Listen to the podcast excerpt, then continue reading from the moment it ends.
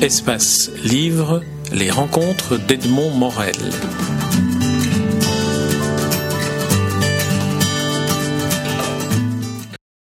Jean-Claude Eschemont, je suis très heureux d'être reçu parce que nous sommes ici dans, dans votre atelier Conservar, un atelier que vous avez fondé en, en quelle année?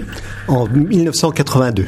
1982, donc ça fait euh, presque 40 ans alors que euh, que cet atelier existe. Alors conserve art dans dans le dans le mot, on trouve euh, une des activités, la conservation, on trouve l'objet, l'art, et on ne trouve pas le, le, deuxième volet de votre activité, la restauration. Alors j'aimerais qu'on commence cet entretien par une définition que vous nous donneriez de la différence qu'il y a entre conservation et et restauration, et quelle est la philosophie que vous donnez à ces deux termes Alors, en ce qui concerne la conservation, euh, ce qui est très important, c'est d'avoir des initiatives minimalistes et donc d'intervenir un minimum pour que l'œuvre puisse euh, devenir euh, pérenne dans le temps et qu'elle puisse, comment dirais-je, perdurer je ne peux pas mieux dire. La restauration, par contre, sont des opérations euh, plus importantes en général,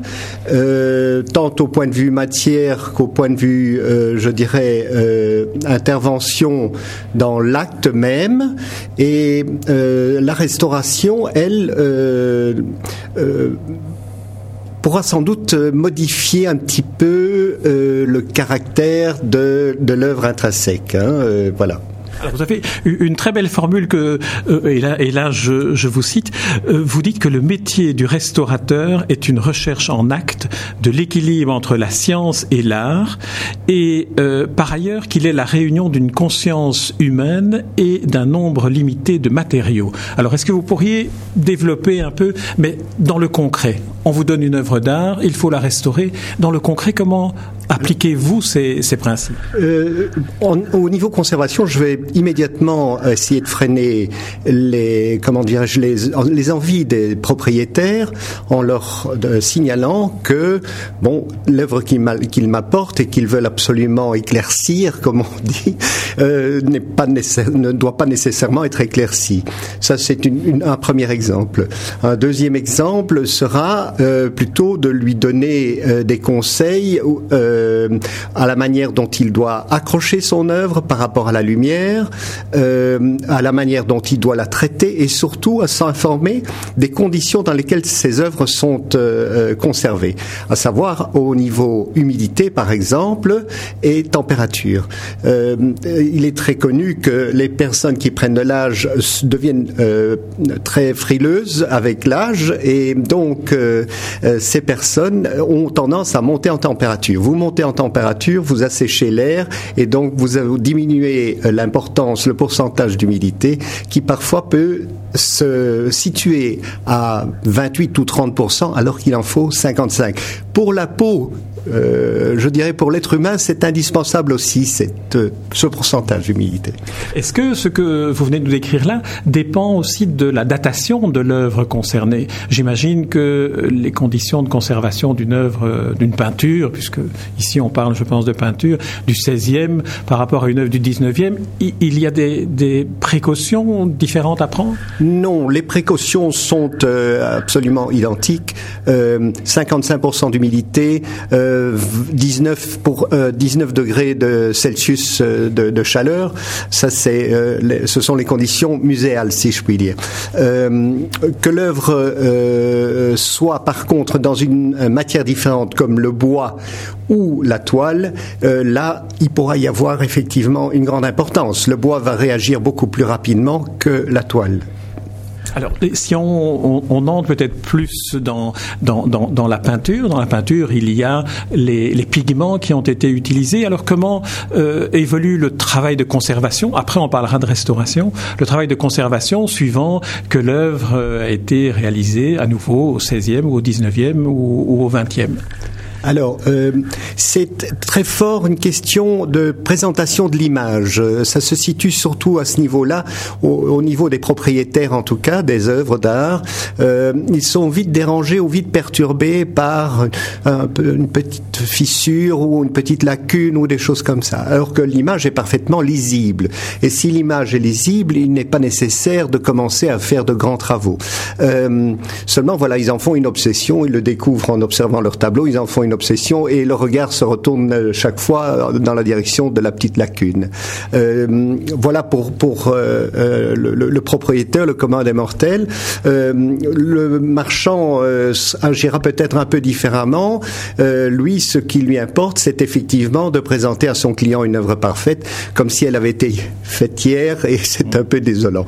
Mais voilà, c'est comme ça. C'est le, le marché qui se, se constitue comme ça. Alors là, vous parlez des clients et des marchands. Il y a aussi les musées qui font partie de, de votre clientèle. Euh, et, et, et, donc là, j'imagine que les exigences sont, sont différentes, sont peut-être plus, plus fondées. Ah, eh, tout à fait, tout à fait. Et là, nous avons un dialogue euh, euh, de spécialiste à spécialiste très agréable, où nous échangeons les points de vue et où, où nous, nous questionnons l'un l'autre pour savoir, tiens, est-ce que vous interviendriez là, dans ce cas-là ou dans ce cas-là Et ça se passe beaucoup mieux et ça se passe de manière plus sereine d'ailleurs.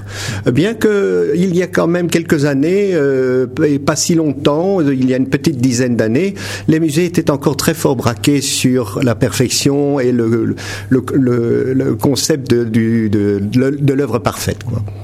Alors là, on a principalement parlé de conservation euh, de, tableaux, de, de peinture. Au niveau de la restauration, est-ce que vous avez euh, déjà été confronté à des œuvres particulièrement abîmées où la restauration était un, véritable défi? Et, comment est-ce que vous, vous, comportez devant une œuvre, euh, une œuvre détériorée? Comment est-ce que vous faites le diagnostic en quelque sorte? Alors effectivement, c'est le, un diagnostic nécessaire. En fait, ce que nous faisons, c'est d'abord nous observons énormément, euh, on prend le temps d'observer. Une fois que nous avons observé et pris note, eh bien, on prendra le temps euh, d'analyser. Euh, une fois qu'on aura analysé, eh bien, on va peut-être déterminer un processus de travail, et ce processus de travail sera appliqué et modifié peut-être en cours de restauration, parce que bien évidemment, on pourra trouver des vices cachés, et de ce fait-là, il faudra adapter, je dirais, son intervention.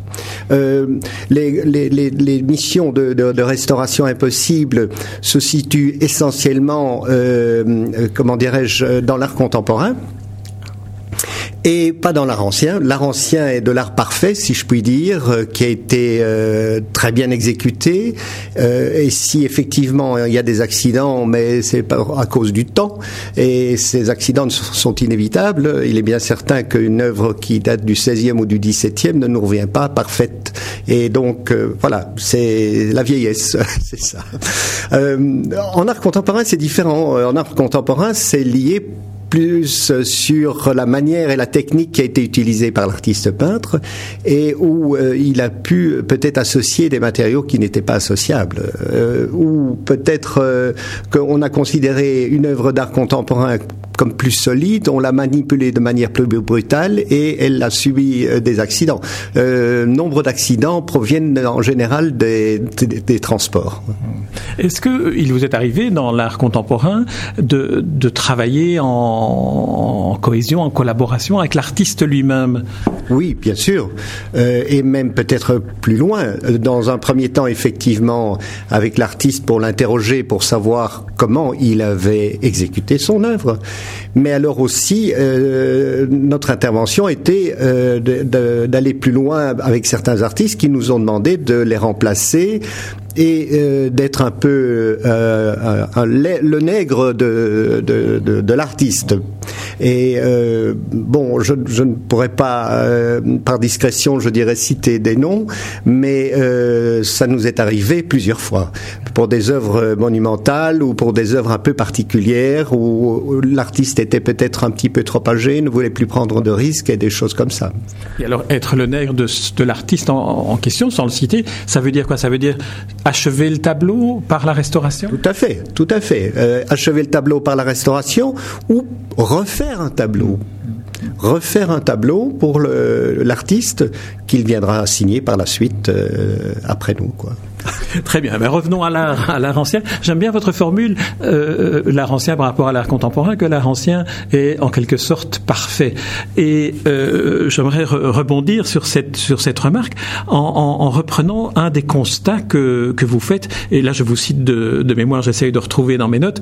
Euh, vous citez, vous dites paradoxalement, lorsque la tâche du restaurateur est menée à son terme avec conscience et métier, la restauration disparaît sous la beauté retrouvée. C'est un métier finalement ingrat ah oui, et qui demande beaucoup de, euh, comment dirais-je, de... Euh, je cherche mon de modestie. De modestie, exactement. Merci. Oui, oui, tout à fait. De modestie euh, et d'humilité. Voilà. voilà. C'était plutôt ce mot-là. et euh, donc, euh, bon, il pourrait paraître frustrant, mais il ne l'est absolument pas nous n'avons pas besoin de faire des démonstrations, je dirais, et euh, nous nous contentons d'une satisfaction personnelle, de savoir que nous avons pu démarrer avec quelque chose qui était en mauvais état et de pouvoir lui redonner vie pour 50 ans, euh, c'est déjà une très grande récompense. Et, surtout que le malade, pardon, surtout que le malade ne peut pas se plaindre, hein, dans, dans, notre cas en tout cas, par rapport à la médecine. Hein. Oui, oui c'est vrai, c'est un peu de la pédiatrie avec le bébé qui ne peut pas s'exprimer. Voilà, exactement. Très bien. Jean-Claude Eschemont, j'aimerais maintenant que euh, vous fassiez appel à, à, vos souvenirs plus dans l'ordre anecdotique. Est-ce qu'il y a euh, des, des, rencontres, sans citer les noms nécessairement, est-ce qu'il y a euh, des rencontres avec des, des, des, des, clients, avec des propriétaires de tableaux, avec des marchands, ou même avec des, avec des artistes, ou avec des tableaux qui vous ont particulièrement euh, ou ému, ou touché, ou impressionné, ou laissé une, une trace? On va parler d'abord d'impression. Ben, écoutez, en début de carrière, je me souviens avoir fait un tour avec un Américain, euh, un tour du monde euh, des salles de vente pour lui indiquer, pour le seconder, l'assister, et pour lui indiquer les tableaux qu'il devait acheter. Euh, alors euh, oui, euh, nous étions, nous avons fait en l'espace de, de, trois mois, nous avons fait je ne sais combien de salles de vente à Londres, à Édimbourg, à Paris, à Genève, et il, il achetait les tableaux qu'on lui indiquait. Et mais tout ça se faisait dans les plus grands hôtels, dans les euh, les, les, voyages se faisaient en jet privé. Vous imaginez, euh, jeune restaurateur comme nous étions, euh, comme, comme j'étais plutôt euh, épaté. Oui, là vous prenez déjà le nous majestatif, oui. en évoquant ce souvenir. tout à fait. Alors, euh, en ce qui concerne des l'émotion, oui, bien sûr, le fait de pouvoir rencontrer de très grands artistes connus mondialement euh, et de rentrer dans leur atelier, de pouvoir parler avec eux, euh, c'est quand même euh, quelque chose d'impressionnant, certainement. Alors, et si vous pouvez nous en citer l'un ou l'autre, peut-être que vous avez rencontré. Oui, par exemple euh, Richter. Euh, bon, c'est pas le, le, plus petit des artistes, au contraire. Et je dirais que voilà, c'est un homme plein d'humilité, modeste, euh, un homme intelligent, euh, intéressant. Euh, heureusement, je maîtrise la langue allemande et donc j'ai pu parler facilement avec lui. Mais voilà, c'est très émouvant. il avait à l'époque, je crois, 72 ou 75 ans. Euh, C'était il y a quelques années. Euh, au point de vue émotion, oui, certainement. Quand vous vous trouvez face à une œuvre grandiose, euh, comment dirais-je, de, des grands maîtres, des grands primitifs flamands, ben écoutez, oui, quand vous voyez la qualité de, l'exécution et de la peinture, c'est incroyablement beau incroyablement beau. Alors euh, oui, euh, encore émotion euh, face à des, des personnalités, comment dirais-je, variées, que ce soit du monde du spectacle ou, ou du monde, comment dirais-je, de la médecine ou des choses comme ça. franchement, c'est émouvant, émouvant, vraiment. Là, c'est du côté des collectionneurs et, voilà. et, et des clients voilà. dans ce cas-là. Voilà. Alors ma dernière, ma dernière curiosité, et après, si vous voulez bien, nous irons visiter euh, l'atelier. Ma dernière curiosité vient sur euh, concerne les, technologies. Est-ce que les technologies, depuis le début de votre carrière, ont évolué de telle manière à ce que cela vous apporte une aide véritable dans le travail de restauration, notamment pour les œuvres très anciennes, je pense, euh, à, des, lasers ou à, ou à de l'imagerie virtuelle?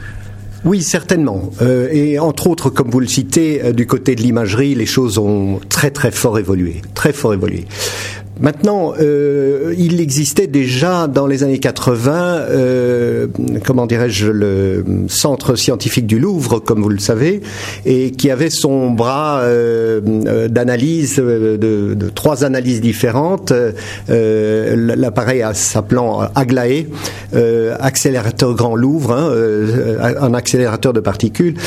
déjà, tout ça a été utilisé. ce qu'il y a, c'est que le, le, le fait d'avoir pris de du poil de la bête, si je puis dire, euh, eh bien, euh, on, voit beaucoup plus clair et on se rend compte que euh, les, analyses les plus fréquentes qu'on peut puisse faire sur les peintures sont en priorité la radiographie. un peu pour oui pour les primitifs flamands bien sûr donc les peintres du 15e 16e euh, plus 17e euh, l'infrarouge et euh, sinon en dehors de ça ce sont les yeux qu'il faut utiliser Très bien. Eh bien, c'est sur cette technologie forte ancienne qui est celle du, regard que nous allons clôturer cet entretien. Jean-Claude Echemont, j'ai bien conscience que nous n'avons pas parlé des autres œuvres d'art dont, vous, vous assurez aussi la restauration, euh, que ce soit en sculpture, en, verre, en papier, mais nous aurons l'occasion peut-être de l'évoquer pendant la visite de, des ateliers. Certainement. En fait, vous évoquez la, pluridisciplinarité de l'atelier qui est assuré avec des collègues que j'ai rassemblés autour de moi. Euh, moi, je suis spécialiste peinture et encore peinture moderne et contemporaine, mais les autres euh, ont leur tâche et ont leur responsabilité et font ça parfaitement bien. D'une certaine manière, on est un peu dans un atelier de la Renaissance, si ce n'est que c'est pour la restauration et la conservation. C'est toujours de la Renaissance. Très bien. Merci beaucoup, Jean-Claude Eschemont, pour cette deuxième chute.